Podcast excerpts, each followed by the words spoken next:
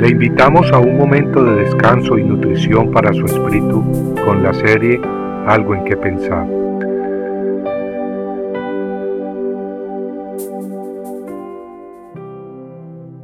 Escudos falsos. Dijo entonces Jesús a los judíos que habían creído en él.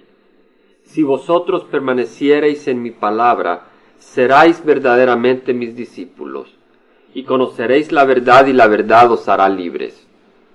Le respondieron, Linaje de Abraham somos, y jamás hemos sido esclavos de nadie. ¿Cómo dices tú seréis libres? Jesús les respondió, De cierto, de cierto os digo que todo aquel que hace pecado, esclavo es del pecado. Y el esclavo no queda en casa para siempre, el Hijo sí queda para siempre. Así que si el Hijo os libertare, seréis verdaderamente libres. Juan 8, 31 al 37. Tal como acabamos de leer, los judíos se sintieron ofendidos cuando el Hijo de Dios les dijo que la verdad los haría libres. Y es que eso implicaba que ellos eran esclavos. El orgullo de ellos fue tocado.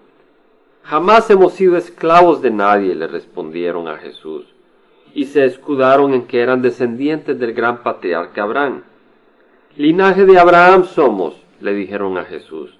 En otras palabras, ellos se creían espiritualmente correctos, simplemente por descender de Abraham.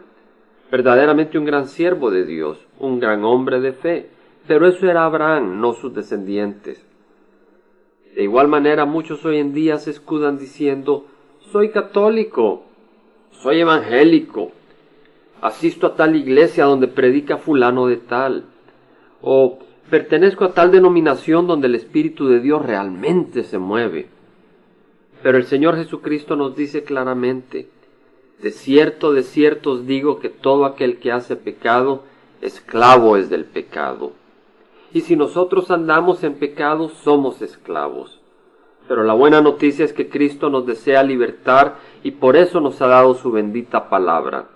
De manera que si escuchamos su palabra y la recibimos en el corazón, con deseo de obedecerla, entonces la asimilamos y el Espíritu Santo a través de ella hace el efecto deseado en nuestras vidas, dándonos libertad y sanidad espiritual. ¿Y qué es aquello que podemos considerar como pecado que nos esclaviza y nos impide heredar el reino de Dios? En Gálatas 5, 19 al 21 leemos que, y pongamos mucha atención, las obras de la carne son evidentes, las cuales son inmoralidad, impureza, sensualidad, idolatría, hechicería, enemistades, pleitos, celos, enojos, rivalidades, disensiones, sectarismos, envidias, borracheras, orgías y cosas semejantes, contra las cuales os advierto, como ya lo he hecho antes, que los que practican tales cosas no heredarán el reino de Dios. Esta es la palabra de Dios.